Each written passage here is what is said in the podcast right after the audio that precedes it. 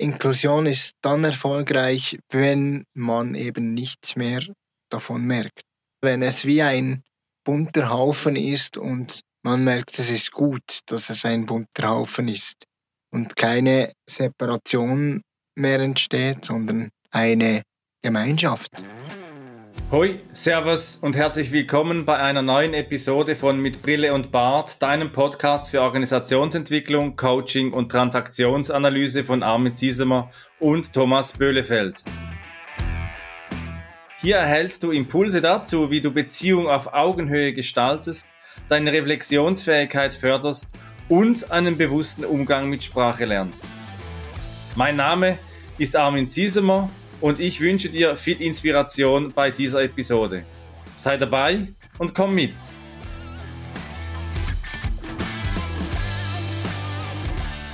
Ja, hallo, liebe Hörerin, lieber Hörer, zur 38. Folge von Mit Brille und Bart. Heute sprechen Thomas und ich mit Louis Amport aus der Schweiz ähm, über das Thema Inklusion und über das gemeinsam Schaffen, wenn Menschen miteinander unterwegs sind, egal mit welchen Hintergründen, mit welchen Einschränkungen oder eben nicht. Und wir stellen uns die Frage, wo bist du betroffen, der heute zuhört oder die heute zuhört in deinem Lebensumstand?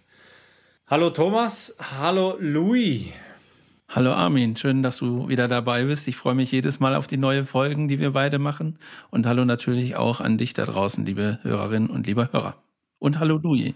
Ja, auch von meiner Seite ein herzliches Hallo und äh, danke vielmals für die Einladung. Ich freue mich, dass ich heute hier sein kann. Es ist uns eine Freude, dich heute hier zu haben als Fachperson für Mobilitätseinschränkungen. Das ist ja etwas, das nicht gelernt werden kann. Das ist eine Selbsterschaffung, wie du sagst, was du heute tust. Erklär doch mal denen da draußen, äh, was du als Fachperson für Mobilitätseinschränkung tust. Ja, das ist äh, eine gute Frage. Ich habe das lange auch ähm, studiert, wie ich das euch erklären kann da draußen. Und zwar kann man wirklich sagen, ich bin seit elf Jahren im Bereich Mobilitätseinschränkung tätig. Heißt, ich bin für alles quasi eine Fachperson, wo es um das Thema körperliche, mobile Einschränkung geht.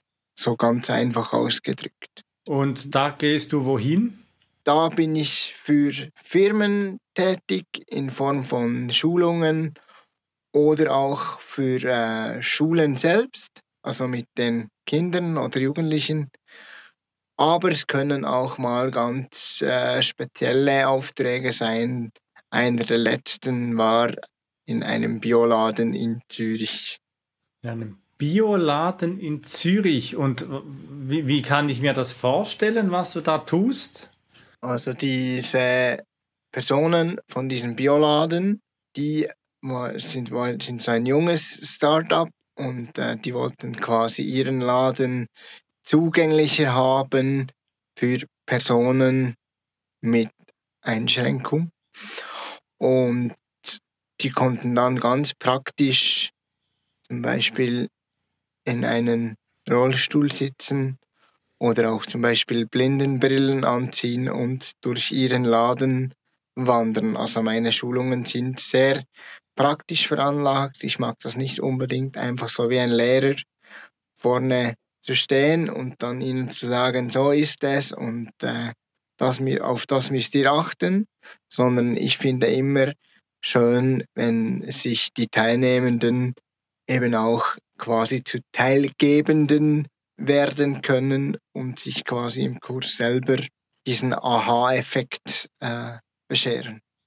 Ich hatte jetzt auch ich gerade einen Aha-Effekt. Und zwar hast du gesagt, Menschen mit Einschränkungen. Und ich, ich, merke immer, wie ich so unsicher bin, wann ich welche Begriffe verwenden soll. Ich kenne ja auch den Begriff der Leistungsvielfalt oder ja, es gibt ja da ganz viele Begriffe für Einschränkungen oder eben Handicaps oder Behinderung ist ja etwas, was man heute nicht mehr sagt, sondern einfach wesentlich, dass jeder gerade unter dem Aspekt der Inklusion eben nicht behindert ist, sondern sein Potenzial, wie du das auch sagst, einbringt in den Kontext, in deine Schulungen oder eben auch ins Unternehmen. Und jetzt gibt es ja da eben noch so ganz viele große Wortwolken, Thomas. Und das ist dir noch wichtig, hier eine Klärung zu machen. Ja, das stimmt, weil wir ja auch natürlich mit dem Thema Inklusion auch irgendwie gucken müssen, was ist das eigentlich so, ne? Und was über welche Begrifflichkeiten sprechen wir da eigentlich? Ähm, und deswegen sollten wir das, glaube ich, jetzt gerade am Anfang einmal so, so klären, dass wir eine, eine Basis haben, auf der wir hier uns unterhalten und auch äh, für die Zuhörerinnen und Zuhörer klar haben. Also wir hatten einmal, hm, was in diesen Wortwolken, wie du es nennst, vorkommt, hatten wir das Thema Diversität ja in der Folge Nummer 22 mit Alicia Pram. Da geht's halt um die Vielfalt aller Menschen dann gibt es immer auch den Begriff von Integration. Das ist für mich so ein Bild, es gibt ein System, ein, ein, eine Gesellschaft, ein, eine fertige, weiß ich nicht, Gemeinschaft. Und Integration heißt, ich hole irgendjemanden von draußen da rein. So, ich öffne irgendeine Tür und versuche die sozusagen mit reinzunehmen. Und das ist Integration. Und im Gegensatz dazu ist Inklusion ein anderer Ansatz. Also das heißt ja, alle sind eingeschlossen. Das heißt, niemand darf ausgeschlossen werden. Dieser Perspektivwechsel ist ganz wichtig und der spiegelt sich auch in so äh, Sachen wieder, äh, dass zum Beispiel die Aktion Sorgenkind, so wie sie früher hieß, dieses Sorgenkind, was ja auch, weiß ich nicht, vermutlich in der gleichen Diskussion, warum Behinderung heute nicht mehr gesagt wird, dieses Sorgenkind am 1. März 2000 umbenannt worden ist in Aktion Mensch. Also es betrifft alle Menschen. Und das ist das, was ich so unter Inklusion verstehe. Schwerer Begriff so und ähm, ist ja schwer abzugrenzen. Äh, Louis, wie ist das? Gibt es da eine Definition oder ist das eher so ein, so ein undefinierbarer Begriff und eine Einstellung oder wie auch immer man dazu sagen soll? Es ist immer schwierig, wirklich genau zu sagen, das ist jetzt der Begriff, der genützt wird. Es geht auch bei den Behindertenorganisationen, geht die Meinung tendenziell auseinander oder auch bei den Personen mit äh, Einschränkung, Handicap, Behinderung. Ein paar Personen sagen ja eben, Behinderung hat das Thema Hindern drin und deswegen ist das nicht gut. Für mich persönlich ist immer so ein bisschen der Punkt, ja, wollen wir jetzt aus einer Mücke einen Elefant machen? Weil es ist quasi nur die Begriffsklärung. Also was ist jetzt korrekt? Das, was ich viel wichtiger finde, ist das aktive Tun. Und deswegen bleibe ich, ich persönlich ungern bei diesem Begriff alleine hängen. Für mich persönlich wichtig, oder mir wurde mal gesagt, wenn man das Wörtchen mit nimmt, das ist eigentlich so der Schlüssel vom Ganzen. Weil dann kommt zuerst die Person, also wenn ich jetzt zum Beispiel sage, Louis, ich bin eine Person mit einer Behinderung, Einschränkung, Handicap, wie man das eben nennen will, dann komme zuerst ich und dann die Sache. Oder? Ja, du hast einen eindrücklichen Weg hinter dir. Du bist zur Schule gegangen, ganz normal, alles durchgemacht und was du uns ja erzählt hast, dass du von den Institutionen in dem Sinn keinen großen Gebrauch gemacht hast, sondern du hast dich wirklich selbst erschaffen, ja sogar bis zu deiner Identität im Sinne der beruflichen, professionellen Identität, die Fachperson für Mobilitätseinschränkung, hast du hier eine Profession für dich entwickelt, die dich heute durchs Leben trägt. Ja, richtig. Also ich habe nicht in dem Sinne gar nicht von den Institutionen profitiert. Meine KV-Ausbildung habe ich in einer solchen Institution gemacht, aber ich habe immer selber auch über diese Möglichkeit nachgedacht und recherchiert und geschaut, wie kann man dieses Inklusionsding wirklich den Menschen so näher bringen, dass es verstanden wird. Ja, so interessant, heißt das Inklusionsding, oder? Ich merke immer wieder in diesen Gesprächen, in diesem Austausch, dass, dass sich viele so, so winden um ihre Begriffe. Deswegen eben, Thomas, spreche ich gerne von diesen Wortwolken, die so mehr ein, ein Komplex beschreiben, ja, so ein Thema beschreiben, aber nicht deutlich benennbar sind wie Kugelschreiber oder Apfel oder Haustüre oder sowas, sondern da, wo ganz komplexe äh, Mechanismen dahinter stehen. Es ist ja auch häufig so, dass, sag ich mal, wenn wir über Inklusionsdinge, wie du es genannt hast, nachdenken, dann haben viele Menschen halt vor Augen, dass es ähm, um, äh, also bei der Inklusion um Menschen geht, die halt im Rollstuhl sitzen oder die blind sind, so wie jetzt bei dem Bio-Startup, was du eben erzählt hast. Aber ganz häufig ist es ja so, dass man die Einschränkungen, die eine Person hat, gar nicht sieht. Also es gibt ja immer mehr diese psychologischen Erkrankungen oder ähm, ich habe ganz konkret ein Beispiel kennengelernt, wo es halt darum geht, äh, Phobien oder sich mit Phobien konfrontiert zu sehen. Äh, ganz konkret war es eine Person, die Angst vor Menschenmassen hatte, die aber irgendwie gezwungen war, äh, mit öffentlichen Verkehrsmitteln zur Arbeit zu, zu fahren. Und das, also ich stelle mir gerade vor, das sieht man ja erstmal nicht. Gut, die verhält sich vielleicht ein bisschen außergewöhnlich in der Bahn, diese Person, aber man sieht's, man sieht's ja dieser Person nicht an. Und ich glaube, da muss man einfach auch verstehen, dass das eben auch Einschränkungen sind, die Menschen sozusagen behindern, tatsächlich den üblichen Alltag so zu gestalten, wie andere Menschen halt so, ne, die diese Einschränkungen nicht haben. Also ich erinnere mich gerade noch an meine Physiotherapie-Ausbildung. Äh, dort hatten wir noch sehr viele Bilder auch von Skoliosen, von Behinderungen, die man heute eigentlich gar nicht mehr so kennt, die entweder durch äh, die Ernährung beispielsweise reduziert wurden, der Kopf beispielsweise, solche Dinge, die man ansieht. Und wir sprechen, wir kreisen ja jetzt so ein bisschen um das Thema Ansehen oder eben nicht ansehen. Genauso gibt es ja auch ähm, Menschen, die gehörlos sind, äh, die, die taubstumm sind und die von außen in einem Bus erstmal ganz äh, normal, sage ich jetzt mal, ausschauen und wo man dann erst in einem zweiten Moment merkt, da gibt es eine Hürde in der Kommunikation, da gibt es ein, ein Erschwernis. Und ja, eben diese psychosozialen Situationen, das sieht man ja auch immer wieder in der Arbeitswelt, die nehmen ja zu. Also als Jobcoach kenne ich wenige, die nicht eine Geschichte mitbringen, in der sie sich zumindest, auch wenn sie es vom üblichen Standpunkt her nicht sind, als leistungsvermindert wahrnehmen, als nicht genügend wahrnehmen. Und Louis, was meinst du? Was ist deine Meinung? Wo beginnt ein Handicap und wo hört es auf? Also ich denke, das wäre jetzt so eine Sache, wo man sagen kann, da ist es eben wirklich verschwommen und so ein bisschen Ansichtssache. Weil ich denke, niemand von uns möchte diese schleichenden Prozesse, die der Körper macht, wenn er älter wird, sich dann auch eingestehen. Mit dem nicht gut sehen, mit dem nicht mehr gut hören. Und da ist ja immer so die Frage, ab wann ist es dann tatsächlich eine Einschränkung, die jemanden hindert, sage ich mal in Anführungszeichen, normal am gesellschaftlichen Leben teilzunehmen, ohne dass er einen massiven Mehraufwand betreiben muss.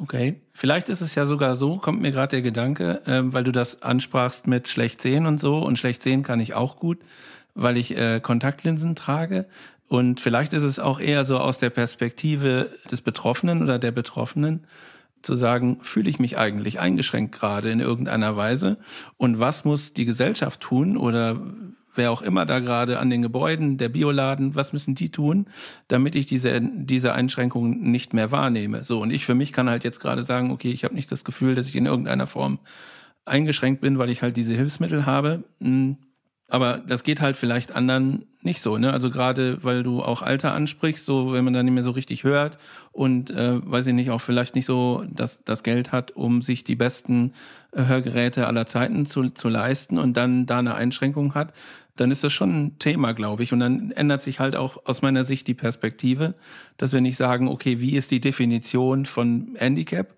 sondern dass wir sagen, wie empfinden Menschen das? Und wie ist das aus deren Sicht? Gut, und das finde ich eigentlich eine coole, coole Sache. Gut, das ist aber dann immer auch gefährlich, weil Empfinden ist immer individuell, oder? Ja. Gerade auch bei Dingen, die man nicht sieht, wenn du keine Vorstellungen hast von irgendetwas, dann kannst du dir das auch schlecht vorstellen.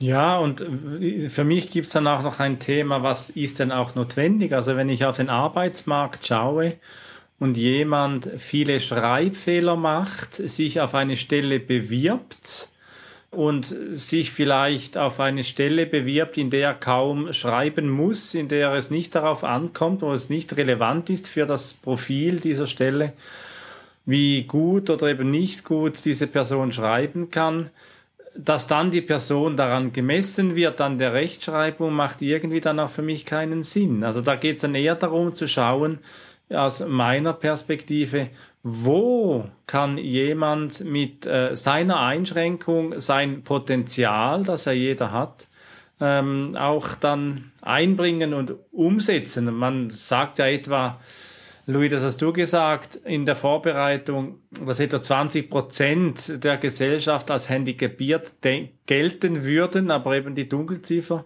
ja bedeutend höher ist. Und nun, wenn du aus deiner Perspektive auf den Arbeitsmarkt schaust, was für Auswirkungen hat das, wenn Menschen mit Beeinträchtigungen zusammentreffen, mit Menschen, die als unbeeinträchtigt gelten, sagen wir mal? Also ich möchte da kurz noch etwas äh, vorholen und zwar zu diesen 20 Prozent. Vielleicht noch wichtig zu sagen, das ist äh, von der Schweiz ausgemessen, sage ich mal, Bundesamt für äh, Statistik. Also das ist nicht irgendwie weltweit oder, oder global. Einfach, dass man da das auch noch weiß als Hörer. Ich denke, um auf die Frage zurückzukommen, ist eigentlich ganz simpel wenn man jetzt Arbeitgeber ist und man hat die Wahl zwischen einem, sage ich mal in Anführungszeichen, normalen Menschen und zum Beispiel einer Person, sage ich jetzt mal im Rollstuhl, dann ist eigentlich auch dieses Risiko, oh, was kann der, ist immer so ein bisschen ein Nachgeschmack, sage ich mal. Und bei der Person, die in Anführungszeichen keine Einschränkung hat, kann der Arbeitgeber sagen, ja, die ist plus minus wie ich, also kann ich ungefähr erahnen, was die kann und was die nicht kann. Und äh, ich denke, dass halt, gerade wenn es zum Beispiel Einschränkungen sind, die man sieht, da diese Hemmschwelle sehr schnell, sehr viel höher ist, jemanden einzustellen. Nehme ich Risiko oder nehme ich kein Risiko? Wirtschaftlich gesehen ist es dann ganz böse ausgedrückt die logische Entscheidung, dass ich Risikominimierung mache. Und das ist eigentlich dann auch die Auswirkung, die es dann auch gibt oder wo dann eben diese Menschen, sage ich mal, die gesellschaftlich normal sind, auf die anderen Menschen treffen, die irgendeine Einschränkung, Behinderung, Handicap haben, wo diese Diskrepanz zu sehen, spüren ist. Ja, eben, wenn es zu sehen ist, wenn es äh, erkennbar ist, aber eben, äh, wenn es nicht erkennbar ist, wenn es äh, vielleicht in Phasen verläuft oder so, dann ist es ja wieder anders. Und das ist das, was ich sehe mit Konsequenzen. Wir sind ein bisschen bei den Konsequenzen für den Arbeitsmarkt. Da sagst du, ja, genau. Ähm, Risikoabwägung, ich wähle den sicheren Weg. Auf der anderen Seite natürlich auch nicht das, äh, das Nachspüren, welche Potenziale bringt jemand mit aus seiner individuellen Lebenssituation. Also es gibt ja Unternehmen, gerade im IT-Bereich, die stellen ja zum Beispiel Menschen mit Asperger-Syndrom oder mit Autismus genau wegen ihren Inselbegabungen ja auch bewusst ein, damit ihre, ihr Unternehmen eben auch entsprechend kreativer wird, besser performt und äh, passendere Lösungen für die Fragen der Zeit auch bringt. Und hier meine ich schon auch, ähm, ist es für den Arbeitsmarkt eben zu empfehlen, hier neugierig zu bleiben und äh, zu schauen, wie geht denn das mit dieser Inklusion Wenn dann Inklusion einmal geht, Louis, wann ist sie dann erfolgreich? Ich äh, denke, Inklusion ist dann erfolgreich, wenn man eben nichts mehr davon merkt. Also wenn so dieses Normal oder sage ich jetzt mal, wenn es wie ein bunter Haufen ist und man merkt, es ist gut, dass es ein bunter Haufen ist und keine Separation mehr entsteht, sondern eine Gemeinschaft. Also als Beispiel, wenn man zum Beispiel sagt, man hat in einer Turnhalle ein Kinderprojekt, wo die spielen können, wo die betreut werden. Und wenn man da merkt, sind Kinder am Spielen, dann ist quasi die Inklusion gelungen, anstelle dass man dann sagt, ah, da spielen, sage ich jetzt mal ganz plump ausgedrückt, die Kinder mit Migrationshintergrund, hier spielen die Schweizer Kinder und da spielen noch die Kinder mit Handicap. Also wenn die dann quasi zusammengewürfelt alle zusammen spielen und man einfach merkt, diese Kinder spielen und nichts weiter, dann ist quasi die Inklusion gelungen. Und eben auch zum Beispiel die, jetzt in Bezug auf die Arbeitswelt, wenn man einfach sagt, das ist der Mitarbeiter X, das ist der Mitarbeiter Y, das ist der Mitarbeiter Q, das sind alles unsere Mitarbeiter, unabhängig ob jetzt Mitarbeiter Y schlecht sieht, ob Mitarbeiter Q einen Rollstuhl hat oder sonst irgendwas. Mir gefällt das Bild mit den Kindern besonders gut, weil ich das, ähm, also als unsere Kinder noch klein war, immer wieder festgestellt habe, dass Kinder im Umgang mit nicht gleichartigen Menschen viel, viel leichter äh, sind ne, und da ganz wenig Berührungsängste haben. Und äh, von daher finde ich den Satz, den du im, im Vorgespräch geäußert hast, als wir besprochen haben, was ist denn eine erfolgreiche Inklusion, wenn das miteinander gelingt. Und ich glaube, das ist genau, genau der Punkt. Ne? Also wenn, wenn das nicht mehr spürbar ist, so wie du sagst.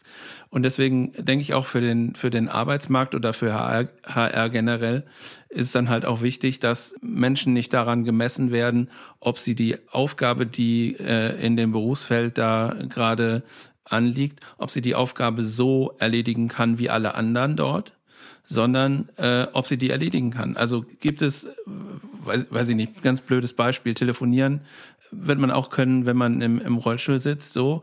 Und dann ist, ist geht's nicht darum, ob die, äh, weiß ich nicht, die Person genauso sich bewegt wie andere Menschen, die da arbeiten, sondern es geht nur darum, kann die Aufgabe erledigt werden, so. Und dann muss man halt überlegen, ob es Rahmenbedingungen gibt, die das gerade verhindern. Und dann gilt es, die Rahmenbedingungen zu verändern, im Zweifel. Also ich denke, es geht immer auch um die Stärken, wie man diese nützen kann von einer Person, aber auch ein bisschen um die Kreativität.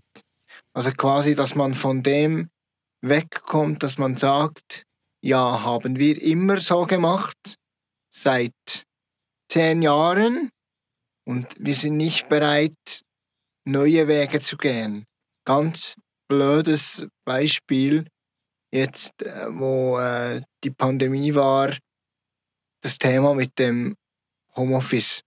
Vor der Pandemie undenkbar, jetzt plötzlich Thema oder? Und zum Beispiel diese Homeoffice-Geschichte, die hat auch sehr, sehr viele Möglichkeiten geschaffen. Positive Möglichkeiten. Und ich denke, dass es schade ist dann immer, warum muss irgendetwas zuerst passieren, bis man sagt, okay, wir sind jetzt plötzlich offen für etwas. Ja, eben offen sein für zum Beispiel eben auch Inklusion. Und ähm, da kennt man ja immer wieder eben auch Unternehmen, wenn äh, der Vorstand plötzlich einen Unfall hat, dann wird das Thema Inklusion plötzlich auf die Agenda oder auf die Fahnen geschrieben. Vorher war es kein Thema. Wenn irgendetwas sich ereignet äh, in Unternehmen, beispielsweise äh, auch ein Suizid passiert nach einer langjährigen Depression, wenn man dann sagt, ja, eigentlich haben wir schon lange gewusst, dass diese oder jener äh, schon über Jahre gelitten hat an einer psychischen äh, Erkrankung und plötzlich kommt es dann zum Suizid, dass das hier ja die Frage ist, wie, wie geht man miteinander um damit? Und hier meine ich auch, wenn ich wieder von Wortwolke spreche, hier verschwimmen ja auch die Grenzen zwischen äh, privater Welt und Arbeitswelt. Wie, wie lernt man hier miteinander umzugehen? Und äh, gerade auch beispielsweise bei Vorstellungen, das hatten wir auch schon ein paar Mal, Thomas, was Organisation ist, Kommunikation und Beziehung. Wie gestaltet man eben auch eine Organisation, insbesondere wenn es vielleicht auch eng wird und es darum geht, einen Stellenabbau zu betreiben oder wenn man sich gezwungen sieht, Stellen abzubauen. Da, Louis, da hast du ja eine ganz klare Meinung. Ja, also ich denke gerade beim Thema Stellenabbau denke ich, dass es eben gerade darum geht, gemeinsam diese Stellen abzubauen. Also nicht, dass der oberste Chef sagt, ja, dann schließen wir diese Filiale und jene Filiale dann diese auch noch, wenn sie nach einem halben Jahr nicht rendiert, sondern dass man vielleicht auch beginnt zu schauen, welche Mitarbeiter wer hätten denn noch die Möglichkeit, in einer anderen Firma eine, sag ich mal, Karriere zu machen. Und welche Mitarbeiter haben keine Möglichkeiten mehr. Und da denke ich, ist es eben auch Inklusion, wenn man mit den Mitarbeitern zusammen diesen Prozess von der Stellen, vom Stellenabbau vielleicht auch gestaltet. Jetzt höre ich schon den einen oder die andere sagen, ja, das widerspricht ja allen wirtschaftlichen Prinzipien. Da braucht es doch eine strategische Denke, da braucht es doch einen klaren Plan. Und du sagst, nein, Partizipation äh, gewinnt, Inklusion am Schluss gewinnt, die Meinung jedes Einzelnen ist das, was zählt? Ja, ja, wie soll ich sagen? Es ist für mich, habe ich festgestellt, dass man gemeinsam einfach weiterkommt, als wenn jetzt jemand etwas vorgibt und so wird es gemacht. So dieses Brainstorming funktioniert nach dem genau gleichen Prinzip. Viele Köpfe denken besser als nur einer. Oder das Vier-Augen-Prinzip, wenn man etwas korrigiert. Vier Augen sehen mehr als zwei. Das ist eigentlich ein Prinzip, wo man sagen kann, ja, hat sich bewahrheitet, ist so. Wenn ich etwas Wichtiges schreibe, lasse ich es korrigieren. Und warum ist es dann auch jetzt zum Beispiel bei, einer, bei einem Stellenabbau, warum kann man da diese Leute, die es sowieso betrifft, nicht mit einbeziehen und sagen, Leute, wir haben ein Problem, wir haben zu wenig Geld, wie können wir dieses Problem beheben? Und vielleicht muss gar niemand entlassen werden, wenn man vielleicht sagen würde, okay, wir verzichten auf 10% von unserem Lohn, und zwar alle, dann kommt das auch wieder, gibt eine ganz andere Dynamik und dann muss vielleicht gar niemand entlassen werden. Letztendlich geht es ja dann darum, so wie ich das verstehe und so, ähm, das, das spiegelt auch meine Meinung dann wieder. Äh, letztendlich geht es ja darum, wie in unserem Podcast auch, möglichst äh, Perspektiven zu verbinden ne? und, und gemeinsam auf die Sachen drauf zu gucken und die Meinungen anderer auch gelten zu lassen. Denn äh, es gibt ja auch Unternehmen, äh, Armin, du sprachst eben an, wenn der Vorstand irgendwie plötzlich in irgendeiner Weise gehandicapt ist, dann kommt die Inklusion auf den Tagesplan.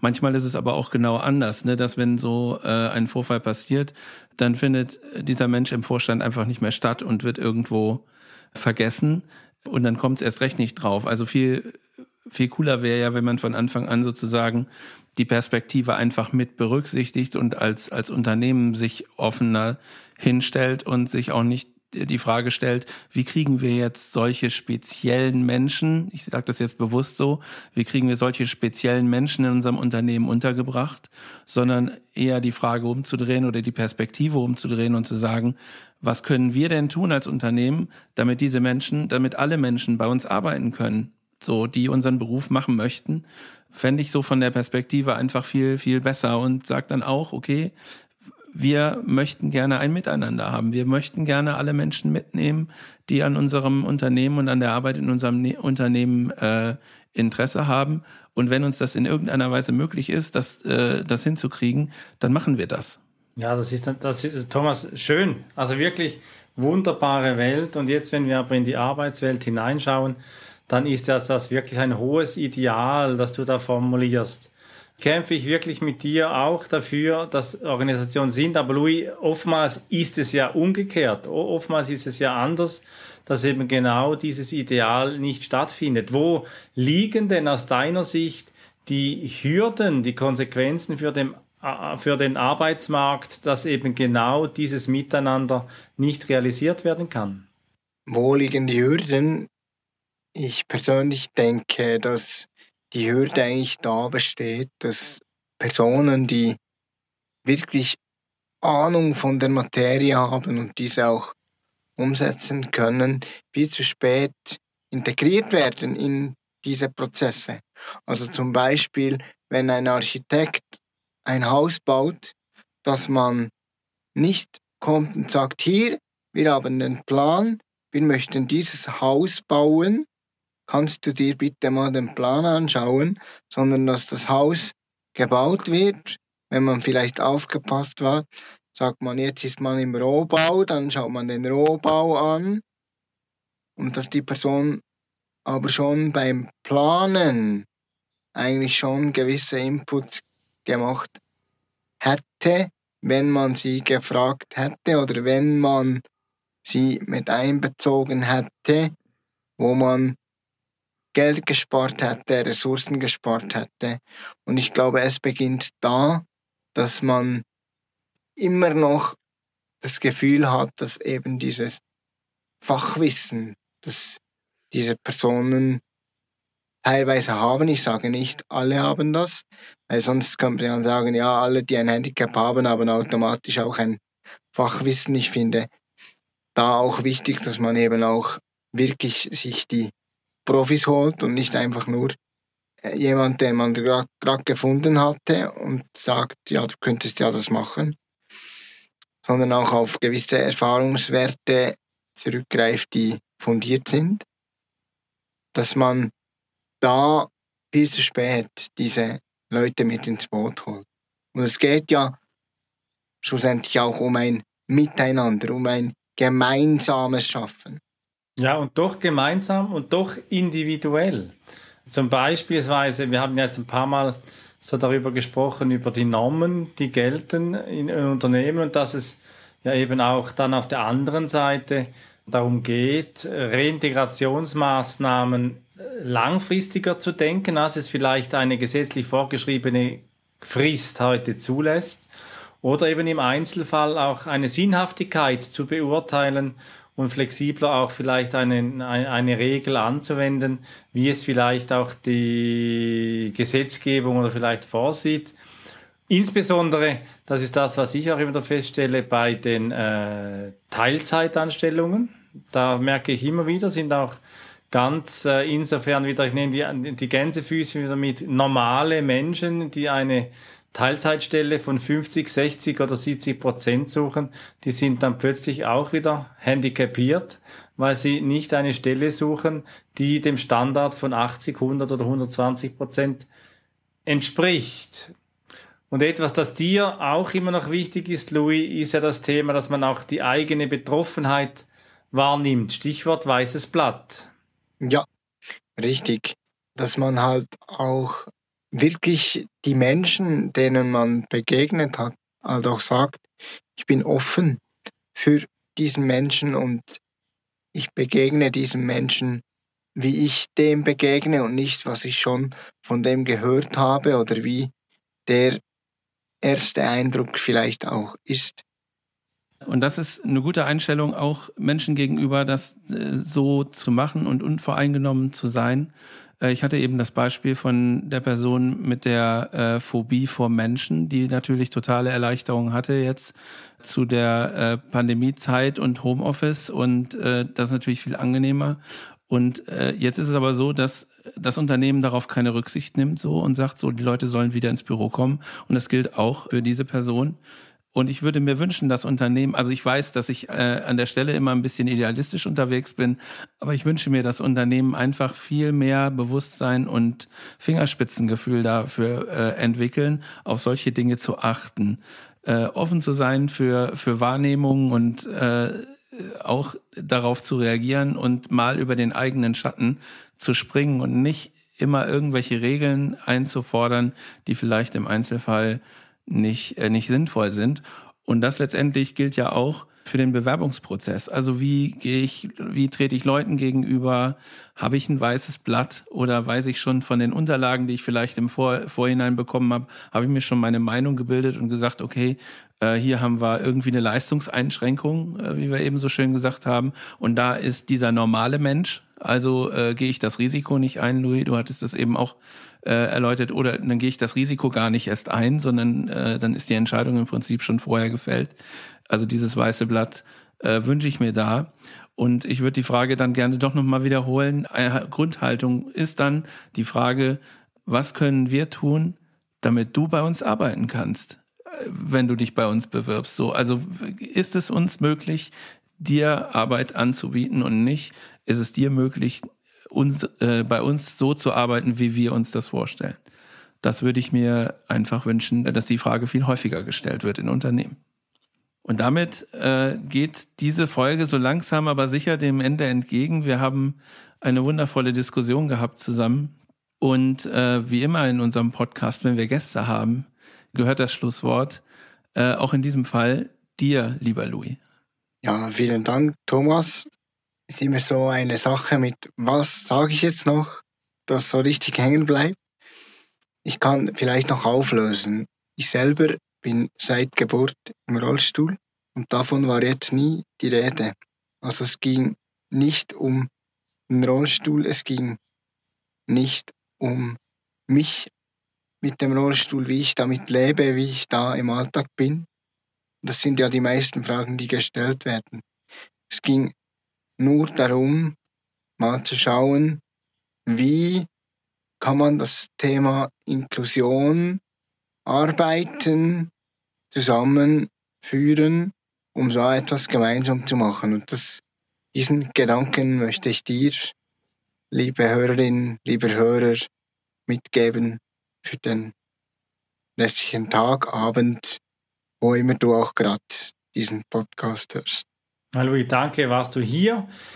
Hat mich sehr gefreut, mit dir auszutauschen zum Thema Inklusion. Und am Schluss geht es darum, was wir jetzt auch gemacht haben, die letzten 40 Minuten, gemeinsam etwas zu schaffen, das begeistert und das Perspektiven verbindet. Also meine ich, liebe Hörerinnen, liebe Hörer, Commit und die Welt, die zugegebenermaßen am einen oder anderen Art etwas idealistisch ist, aber doch realisierbar. Und da freuen wir uns darauf mit Brille und Bart. Hör wieder zu, abonniere den Kanal.